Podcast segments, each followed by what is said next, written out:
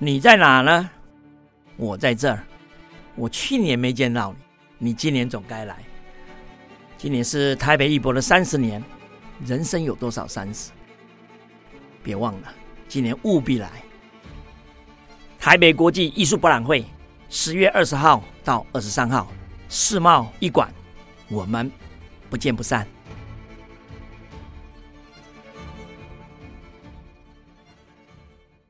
本节目由生鲜食材科技与中华文物艺术拍卖协会共同企划制作。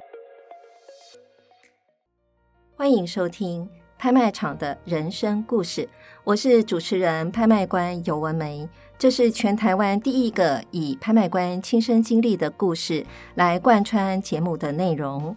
落锤的那一刻，成交的不仅是拍品，也是他们的故事。那我在今年的八月十九号的时候，去参加了在文华东方酒店啊，楼上有一个活动，那个名字呢叫“有余香”，呃，遇见茶器之美。就我在活动的现场呢，哎，看到了我们的紫砂的专家黄建亮老师，他在现场导览。哇，我听了听了就觉得很入神，你知道吗？它里面呢就有提到说。真的，我还以为说有一个紫砂壶，然后它打磨得非常的光亮。我在想说，哎，这个看起来应该是蛮像那种文创品的啊。结果没想到呢，建亮老师呢一讲，我才知道，哇，原来要能够成就这样的紫砂壶，真的真的很不容易啊。那也因此呢，我就对紫砂壶啊这一个器物呢，开始呢有一点想要再更进一步的了解。那回到家呢，我就开始翻我书房里面的书啦，哎，就是翻翻翻，结果发现，只要是谈到紫砂壶这个主题的所有的文章的发表，原来都是黄建亮老师。所以呢，各位听众，今天有福了，终于呢，如我所愿啊，我就邀请到呢，真的，这是在我心目中真的是。两岸呢非常非常知名的紫砂的专家啊，黄建亮老师啊，今天的来到了我们的录音室的现场。那首先呢，我们请黄建亮老师跟各位听众朋友问好一下好吗？好，呃，文美好，呃，各位听众大家好，我是黄建亮。是建亮老师啊，大家看不到他长什么样子，大家可以上网哈去打黄建亮啊，健康的健啊，很光亮的亮啊。我觉得人如其名啊，老师呢这个体态保持得非常的好，看起来又年轻哦，整个人呢就是闪闪发光啊。老师啊有一个别名啊叫古稀啊，那当然我请老师呢来跟各位来说一下为什么他有这个别名啊。老师呢其实他在台艺大这边啊担任过讲师，那也有很多的发表在两岸的故宫哦，真的是我们紫砂的研究的一个权威哦。那么更重要的是，他自己呢也有一个跟紫砂相关的出版呢。我相信我们海内外很多的紫砂相关的出版呢，都是要借由建亮的老师哦。老师，请问一下，为什么您的别名叫古稀呢？呃，好的，呃，因为我很喜欢宜兴紫砂壶。嗯，那宜兴这个地方，它是生产着中国最好的茶器。是啊，那宜兴的古名就叫京溪。大意失荆州的荆，溪水的溪啊。啊，那么因为我喜欢古湖，所以我就把它取名古溪。那作为我当时在网络时代、在论坛时代发表紫砂一些文章的时候，嗯，还有后来我从事艺术创作，我都是落这个款叫古稀。哦，原来，哎，那建亮老师，我请问一下，你是怎么样去接触紫砂这样子的器物的研究？那你跟宜兴又有什么样的一个机缘呢？嗯，好的，实际上我从学校毕业到今年，基本上接近四十年了。那么我在八十年代初从国立艺专，就是今天的台湾艺术大学毕业。是，其实，在社会上工作四十年。大致上可以分为两个领域，就是、嗯、呃，公元两千年之前跟之后。嗯，我们知道在两千年之前是九二一大地震，哦、后来有美国的九幺幺，还有台湾的政党轮替。嗯，所以我们从历史的角度来看呢，嗯、几乎当代的每个人都受到这两千年前后的一个改变。嗯，那我也是。那我在一九八几年从学校毕业之后，就进入广告公司工作。嗯哼，然后就开始接触到宜兴紫砂壶。哦，那么在八十年代后期的台湾是一个非常蓬勃发展的时代。嗯，啊，股市上万点。然后呢，台湾的大家的生活获得良好的改善。嗯，于是呢，咖啡厅、茶艺馆就非常的多。那么，产自大陆的宜兴的紫砂壶呢，也陆续从香港涌入台湾。嗯嗯。那我因为我太太也在一家杂志社工作，他们的杂志专门报道宜兴紫砂壶，我因此接触了。嗯。然后我们就发觉实在太有趣了。嗯，一般的茶叶透过不同的茶具，竟然可以泡出不同的风味。嗯，于是呢，我在一九八九年，我太太呃就去中国宜兴去待了一个月。哦，哎。在当地采访那些做壶的陶艺家，是哎，住到后来被当地的公安找去，说你一个外宾，你为什么来住这里住那么久？住那么久，对，有什么目的？对，然后他就勒令说，你三五天之后收收就回去吧。是好，那当时我们还是很年轻，就不知世事吧，哈，嗯，那反正就是也糊里糊涂的就采访了当时包括顾景舟大师在内的几十个啊当代工艺师，那。我们当时只是抱着一腔热血，就说理解宜兴紫砂是怎么做的，嗯，然后每个陶艺家他们有什么想法，嗯，然后一个一个去采访，嗯，然后回来之后，我们想说这个资料应该想办法把它出版吧，嗯，于是两个出生之犊就呃筹了台币三十万，就成立一家出版社，是、嗯，就叫唐人公益出版，嗯，啊、呃，那我们这个公司到今年到三十四年了，哇，不简单。那大概台湾有百分之七十五以上的紫砂书籍都是我们出版的。嗯，哎，建亮老师好客气，我觉得不仅是七十五，我跟你讲啊，我跟位听众朋友讲，因为我自己的有一个很大的书房，然后书房里面有很多跟艺术相关的书籍啊。我这几天呢，我特别把这些书籍呢，哎，赶快都抽出来研读了一下。我跟你讲，每一篇都是建亮老师写的，我才终于发现说，哇，为什么啊？建亮老师啊，真的在紫砂啊这个器物上面的努力跟成就啊，真的是大家非常认可的啊。那刚刚建亮老师说，哎，因为你跟你夫人去宜兴啊，去采访一些大师，譬如像你刚刚提到顾景舟哈。那我们知道啊，顾景舟呢，这位大师呢，其实在我们的紫砂器界是神一般的存在了啊。那您在跟譬如像顾大师啊，或其他的大师啊，在采访的互动当中啊。有没有什么比较特别的事情可以跟我们听众朋友分享啊？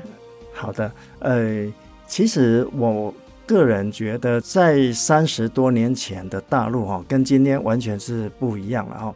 那毕竟宜兴是当地的一个乡下哈，嗯，那很客观的来讲，他们所受的教育程度普遍不高。啊，这是一个客观的事实哈。嗯，当然，直到今天，很多宜兴做壶的这些陶人呢，他们有的是海外留学回来的，都回来做壶了。是。不过，在三十几年前，哎，的确是相对落后的。是。那么，我简单回忆一下，嗯，三十多年前的宜兴哈。嗯。那我们当做一个历史的角度回顾了哈，并不是有所贬义哦。好好。实际上，我刚讲就是说在。经济时代的发达，因为台湾经济建设比较快，嗯，所以我们在三十年前去宜兴的时候是相对具有经济上的优势，嗯哼。那这些当地做壶的工匠呢，他们领的是厂方就工厂给的薪水，是。但是我们台湾人买的茶壶呢是相对昂贵的，嗯哼。你可以这样讲，就外面一只壶呢，它可能相当于他两三年的薪水。但是他只能每一季或每一个月做几只壶交给工厂，领着微薄的工资。Uh-huh. 是，好，那当然这是他们体制的规划哈，这个当然我们外人是尊重的。嗯、uh-huh.，不过呢。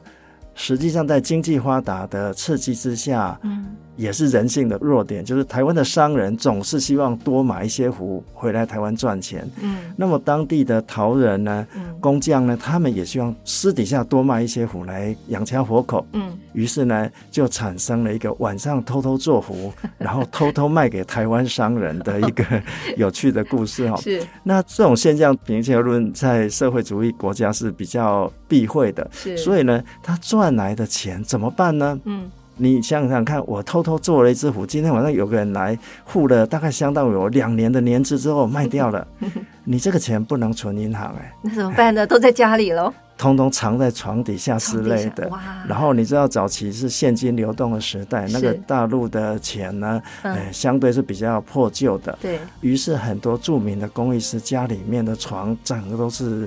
钱堆起来，就是钱堆起来，钱砖哇，那真的是躺在钱上面睡觉。是的，然后到后来，甚至有些钱都不能用了，这边砖块了，真的是砖块。哦，这是压得很扎实。是的，但是随着时代的改善，还有大陆经济的起飞呢，嗯，他们在过去二三十年来，工艺师家里从只收现金，接下来每个工艺师家里面就有点钞机。然后再过几年呢，家里面就有刷卡机，可以现场刷卡。是到了现在呢，当然就手机转账了哈。啊，好，这个我们只是一个时代的历程啊。实际上，每个社会的发达过程都是经过这样子的哈。嗯，这中间当然有乱象丛生。嗯，不过我要特别提到一位的，就是今年九十几岁的。徐汉堂大师哈，他是顾景舟大师的第一个弟子。是徐汉堂大师呢，他在八十几岁的时候，他捐了一千万人民币给当地的中学生。嗯哼，好，也就是说，他们虽然赚了很多的钱，那也有很多人挥霍掉，但是还是有很多很好的操守的工匠呢，他们还是热心于社会公益的。嗯嗯嗯。哇，这听起来我就觉得开始很有画面了哈。如果我是在当年三十几年前啊，晚上做了一个壶，然后呢，有台湾的商人哈来跟我用高价买壶，就我手上捧的呢，是我两年的薪水啊。我当然很高兴的跟我的老婆或是老公啊，开始把这个钱看哪里藏。也不晓得要藏哪里啊？干脆藏床下好了哈，躺在床上，这个钱上面的感觉 应该是挺有滋味的嘛，对不对？OK。那另外的话呢，其实我前阵子也收到了一本书啊，那这本书呢也是。我们建亮老师主编的啊，就是陈怀馆的名沙啊。那我们知道这个陈怀馆的主人呢，也是我们台湾非常非常知名的一位收藏家啊，林董事长啊。那这个林董事长呢，他邀请建亮来编这一本书哦。我看了一下，我觉得说哇，这本书啊。前面建亮花了很多的篇幅啊，在介绍跟紫砂相关的一些讯息啊，所以也是让我开始在想说，哎，我们要不要来聊一聊啊？就是说，呃，我们台湾的收藏家啊，来收藏紫砂壶，然后跟台湾的茶文化之间有什么样的关系的一些演变啊？那尽量要不要来谈一谈你在编这本书的时候，你有什么想法？然后你想跟听众分享什么样的？紫砂的特别的一些故事呢？嗯，好的，林董事长他是台湾非常重要的一个器物还有艺术收藏家。那他收藏的品类非常多，其中有一项就是宜兴紫砂壶。嗯哼，那么跟其他的器物不一样，就是宜兴紫砂壶是可以使用的，所以这些壶都是他平常拿来泡茶使用的。哇哦，真的！那在全盛时期，林董事长甚至有。几十只的顾景舟哇！啊，以今天的商业上的价格来看，每一只顾景舟都是几千万台币哦。是啊，当然它是一个阶段哦。嗯、那不过呢，林董事长这本书的内容，我帮他选的是以实用的宜兴茶壶为主轴，嗯、那就是朱泥壶。那什么叫朱泥壶？嗯、就是说宜兴生产的茶壶里面。有一种类型，它通常是红砖色的泥料，然后是几何造型，比较圆球形的，嗯，然后容量比较小，嗯，这种就是我们很实用的一种红色的小茶壶。是，好，那这些小壶，我们为什么把它称为功夫茶壶呢？嗯，那是因为有一个跟大家切身相关的，就是台湾人喝茶的源流。那我自己也在大学教书，我知道新一代的年轻人，他们已经完全是现代化的角度在看茶，嗯、他们眼中的茶是茶里王、御茶园、手摇茶，顶多是茶包。是、哦，然后用茶壶泡茶的一定是老 Coco，所以叫阿呃呃功夫茶，好像觉得是老 Coco 的。没错没错，嗯，这个是一个应该时代演变嘛，演变之下的一个状况。对对，那么其实哈，我们台湾人哈。泡茶用的小茶壶呢，嗯，它叫做小壶茶法，嗯、小茶壶的泡茶法。嗯，从中国古代以来就知道茶壶要小才会香。哦，明代的人就讲说壶小则能聚香，是这样子泡茶才会好喝。哦、所以台湾人用的这种茶壶是能够泡出最好喝的茶汤的方法。嗯、那往上去推的话呢？各位不晓得有没有听过“老人茶”三个字哈？就老人家喝的茶。那其实它是台湾大概七十年代到九十年代之间，嗯，社会发达之后呢，嗯，很多老人家在农田或者是工作之余呢，一群人聚在左邻右舍或者是乡下的晒谷场啊，大榕树下喝茶。嗯，好，那这种形态就是来自于这些台湾早期移民的传统。哦，嗯，所以老人茶其实就是你刚刚讲的功夫茶，其实它是另外一种形容的，是的形容词这样子。对，嗯、因为往上再推上去，就是到清代来台湾的人了。好、嗯，那么我们从历史来看，就是说。我们以前所谓的本省人哦，嗯，啊，大部分是来自中国的福建跟广东这边沿海的人，这个地方就是功夫茶区。哦，好，这个地方对喝茶的器具跟茶叶还有方法非常讲究，嗯，所以功夫茶两个字功夫。我们说对，说做事情很功夫，做代志就功夫。我以为是有武功的意思，不是 哈，是。是很认真精功夫啊，那就很麻烦的，不厌其烦的。是，所以有一个故事，就是在中国清代晚期有一个文献就写到说，呃，有一个富翁的家里呢，嗯，他门口有一天来了一个乞丐，嗯，这个乞丐浑身都非常的破烂，但是手上拿着一把。茶壶，嗯，很老的茶壶，非常珍贵。嗯哼。然后呢，那个警卫就说：“哎，走开，走开，我们这里不要乞丐坐门口哈。”嗯嗯。乞丐就说：“听说你们员外很会泡茶，嗯，能不能喝一口你们员外泡的茶？”嗯。那那警卫就很生气。可是这时候员外刚好听到，他出来说：“哎，你也是喜欢喝茶的，来来来，你到底有什么好宝贝？那只壶能不能借我看？”嗯。那个乞丐说。哎呀，我以前也是一个很有钱的富翁，嗯、我喝茶喝到破产。哦 天哪，喝茶喝到破产！这样的文献不只是笑话，它确确实实被写在福建地区很多地方的文献啊，地方的史志都有提到，哦、是真实故事。是的，嗯、也就是说，功夫茶讲究到极致，嗯，就会喝到破产。喝到破产，为什么？功夫茶很贵吗？它的概念就是你去追求一个。大家会竞技，会比较，嗯、就像有些人啊追求名车、名牌、名衣，嗯、然后就是比来比去，嗯，然后就像有些人负债啊、卡债一样哈，嗯、他就消费过度。哦，显然茶叶对喝功夫茶的人来讲，喝茶这件事情是不厌其烦。嗯对，那刚刚有提到说，其实说实在听起来有一点骇人听闻啊，喝茶可以喝到破产啊。那可见呢，这个喝茶不仅仅是茶很贵啊，然后呢，为了泡茶，它可能需要有一些器具啊，哈，譬如像说需要壶，可能需要杯，然后可能需要煮茶的这些工具等等啊。我们常常说什么功夫茶有四宝嘛，哈，是的，是。对，那个四宝就是要什么？梦成壶，孟城壶，嗯、呃，茶壶要梦成壶。就是宜兴制作的，我们刚刚讲的朱泥茶壶或者功夫茶壶，嗯，就是称为孟城壶，嗯，然后第二个是若生杯，嗯，就是白色的，上面有青花图案的小瓷杯，嗯嗯嗯，好，然后接下来要有一个烧水的那个，现在人都是用电茶炉了嘛，哈、嗯，嗯、可是古代呢是一个沙吊。就是一个主要横把的台湾早期社会在煮中药的那种罐子哦，还有一个烘炉，烘炉，烘炉，对，啊，这称为功夫茶四宝哦，功夫茶四宝，所以就要一套四个，那个是早期了哦，现在应该可以不需要了。现在很多功夫茶的学习者也要追求这个。哦，是哦，对，那那么我再讲一段，就是台湾史学家连横，就是连战的祖父了哈。连横呢，他在清末的时候写过一本叫《连堂雅集》，嗯嗯，里面就提到说，台湾人喝茶，嗯，跟漳州、泉州、潮州人，还有呃呃汀州人都是一样的，嗯，好。那你想想看，的确啊，台湾我们早期所谓的本省人都是来自湖州、漳州、泉州，还有潮州这样的。嗯、所以呢，连横他说，茶叶要武夷山的茶叶，嗯嗯，茶壶要宜兴的梦禅壶，哦，杯子要若山杯，哦，然后他讲，徽齿不足以待客，嗯，且不足以自豪。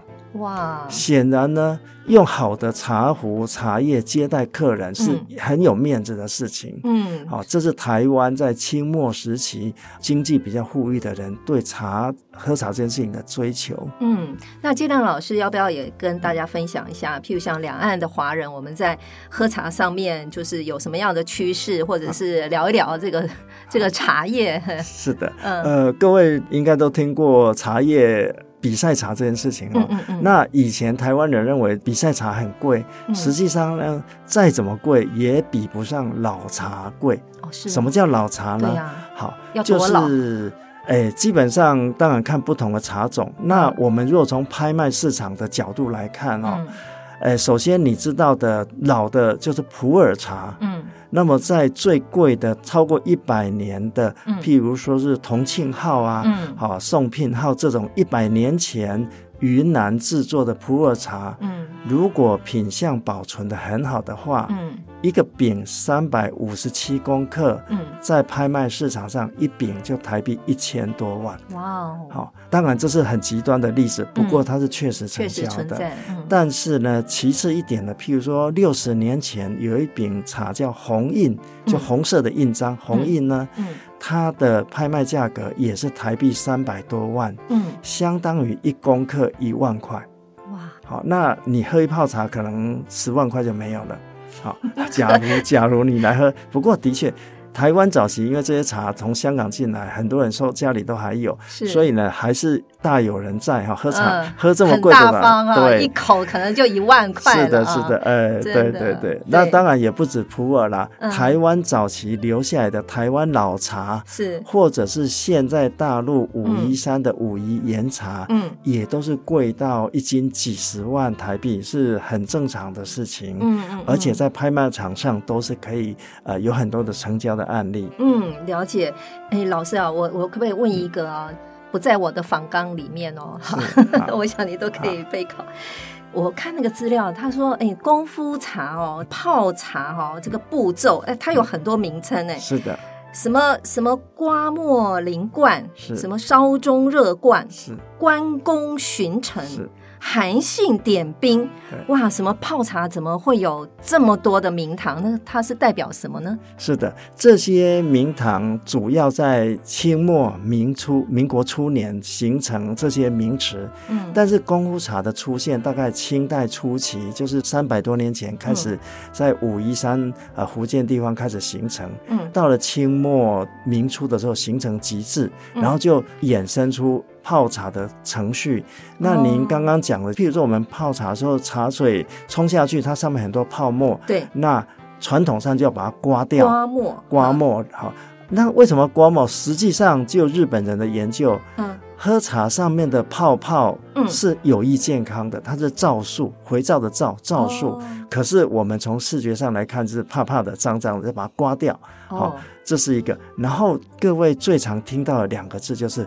关公巡城跟韩信点兵，对对对，是。什么叫关公巡城？就是说，你茶壶还没有分到杯子之前呢，嗯，你要在你的茶盘上绕一圈，就像关公在巡视城墙。为什么呢？因为泡茶的时候啊，功夫茶法里面通常用的是湿泡法，潮湿的湿，就是茶壶是浸在热水里的。嗯，因为功夫茶追求高温，哦，所以它要外面也要热。保温高温，嗯、那你从这个茶盘里提出来的时候，下面一定是充满哎很多水，所以你要在茶盘上刮一下，刮一下，哦、哎，就是巡程一下。水接下来呢，哦、接下来要开始，要开始寒性点冰了。在你的前面可能有三个杯子或四个杯子，嗯大家注意到，功夫茶基本上传统的是绝对不会用茶盅，就是我们讲的公道杯的，哦、它不需要公杯那种的，对，它不用公杯，它是在彼此，比如说四个杯子之间，一二三四，一二三四这样一直绕。这样子茶汤才会均匀。哦。了解了解，所以假设有三个杯子，我一定是。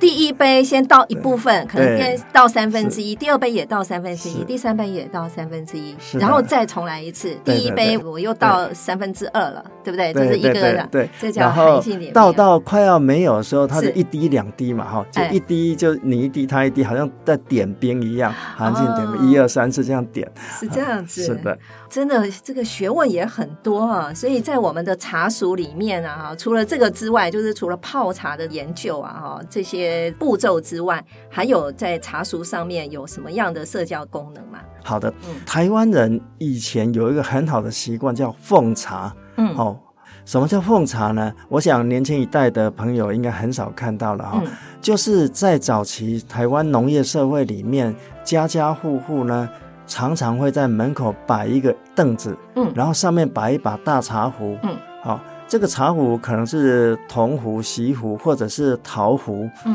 里面就丢几个茶梗，嗯，主要是开水补充吧。哦、旁边放个杯子，只要路过的人，嗯、因为古代都是走路吧，是，好，路过的人只要口渴都可以喝，嗯、哦，不像现在有便利商店到处都有哈。嗯、古代的人是贩夫走卒啊，嗯，哦，他田里面出去工作呢，他总是会口渴。那这种奉茶的精神就是无私的奉献，嗯、那大家也从来不会怀疑说这茶汤里面会不会有毒啊？在 淳朴农业社会是不会的，是，是奉茶的精神，对这也是台湾很珍贵的一种文化。是很，是我还记得嘞，我去年吧到台东哦旅游。呃，经过京城武术，我不晓得建亮老师有没有去，很多人都要去京城武术哈。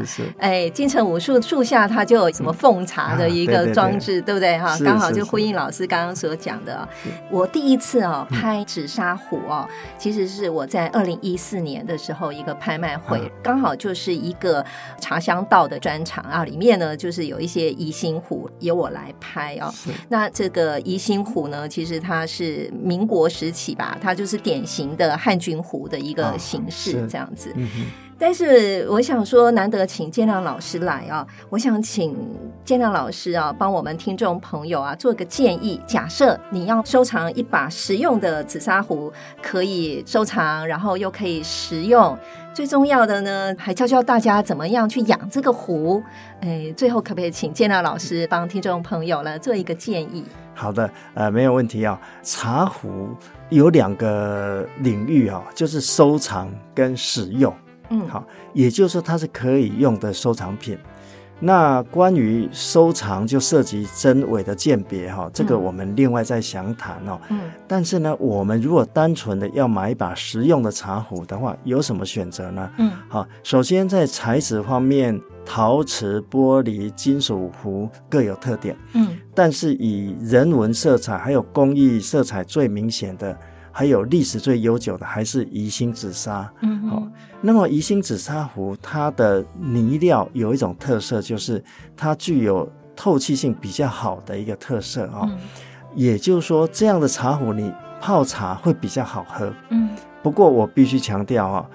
这样子啊，完全不专业哈，因为每一种它牵到你的技术问题，还有不是所有的好学校都是好学生哦，不是的哈，啊也有很烂的哈，所以呢，我们只讲说普遍来讲，宜兴紫砂壶的确是泡茶的好用具，这样的一个称誉，从明代就三四百年前，明代的茶人就写在书上了，世间茶具称为首。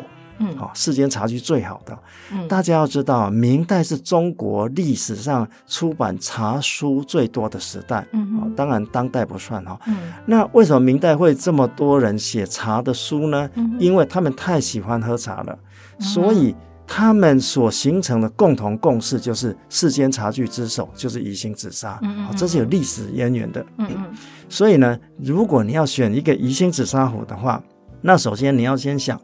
通常我泡茶的场合是几个人？嗯，如果说是四位的话呢？在我们现代人的生活形态里面，基本上大概二到四位是最适中的，最多是四位嘛，哈。对对。然后呢，像这样的杯数，哎，我们称为杯数，就是杯子的数量，哈。嗯。譬如说容量大或容量小，是首先你要先决定的。接下来你要去考验你的，如果可能的话，你最好试着拿来装水之后拿拿看。好，当然你网络购物可能就比较不行哈。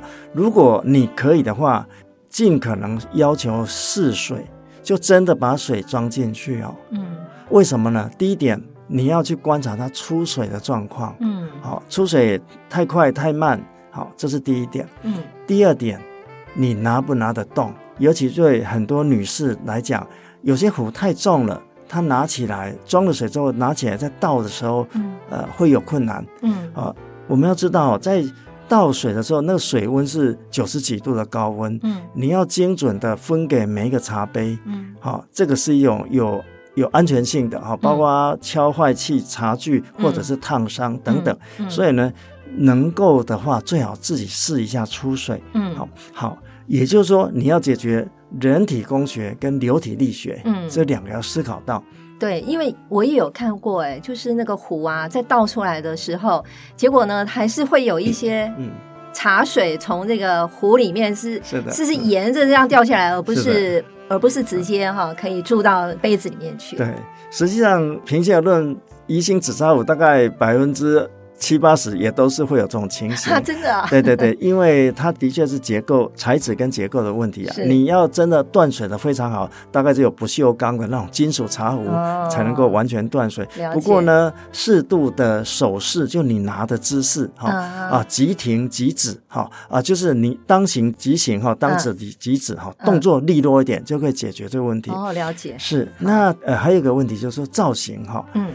呃，你要去挑一把壶的话，我们说它其实是你的审美的品味的呈现，就像一个人的穿着一样啊、哦。嗯、有些人喜欢花花绿绿，有些人喜欢素雅，嗯，所以呢，造型也是思考到的啊。然后有一些壶，它有不同的泥料，譬如像有的是红泥，有的朱泥，有的是这个中间怎么样建议呢？嗯、是的，呃，宜兴紫砂号称五色土。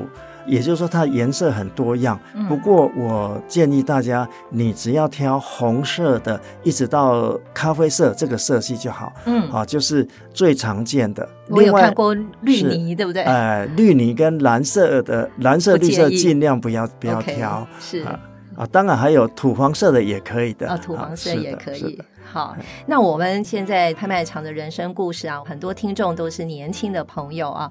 那天大老师有没有也建议一下我们年轻的朋友啊？除了喝大杯的手摇茶之外啊，怎么样去认识我们这个茶文化呢？嗯，好的，嗯，因为我在台湾艺术大学教茶文化，也教快二十年了哈。嗯、我也在国防医学院也教了好几年。是，那你要想想看。这都是教育部正式的学分哦。哦，那像国防医学院，他们学生以后都是要当医生之类的。嗯，他们为什么来学茶？嗯，为什么教育体系希望他们去学这一类的看似无用的东西？嗯，其实它背后的原因是。当你进入社会工作之后，你会需要一个生活调剂的东西，嗯，可能是音乐、美术或者是茶，嗯，好啊，这是一个很重要的。嗯，也就是说，各位现在年轻的一代呢，啊，生活步调太快了，嗯，可是实际上你如何让自己慢下来？嗯，譬如说你在泡茶的过程里面，静下心来等那个一分钟，嗯，好，你才会获得最好的茶汤。嗯，那现在很多年轻人他们来学茶的。还有一个动机，就是他的对于自己的姿态的训练。哦。呃，你要知道，一个人拿茶壶的，可以说十个人有十个样。嗯，那如何好好的、优雅的去操控一把茶壶？嗯，尤其对于女同学来讲，是更是很好的训练。嗯，那么现在很多茶艺课程也都小学生，嗯，啊，都都来学茶，嗯，就是看到他对于仪态，嗯，还有这种礼貌礼仪，嗯，还有时间的掌控，肌肉的协调性。口感的开发、应对进退之间的一个呃待人处事，都是一个很好的训练。嗯，所以认识茶文化，其实自己去接触啊，不仅是在仪态上、姿态上，对于人的品性锻炼上面，都是有更进一步的升华哈。是的，好。拍卖会人生故事小领悟呢，其实我要借用啊，我们建亮老师啊，他编的陈怀堂的馆主啊，就是林董哦，他在序言里面讲的一句话，他说呢：“壶养茶，茶养人，人养壶，对不对？哈，壶中世界呢，品出的人生滋味万千哦。”落锤的那一刻，成交的不仅是拍品，也是他们的故事。我是主持人、拍卖官尤文梅，非常感谢我们建亮老师，谢谢。呃，今天莅临，邀请您继续锁定我的 Podcast 节目《拍卖场的人生故事》。感谢您的收听，期待下一次与您空中相遇。拜拜，再见。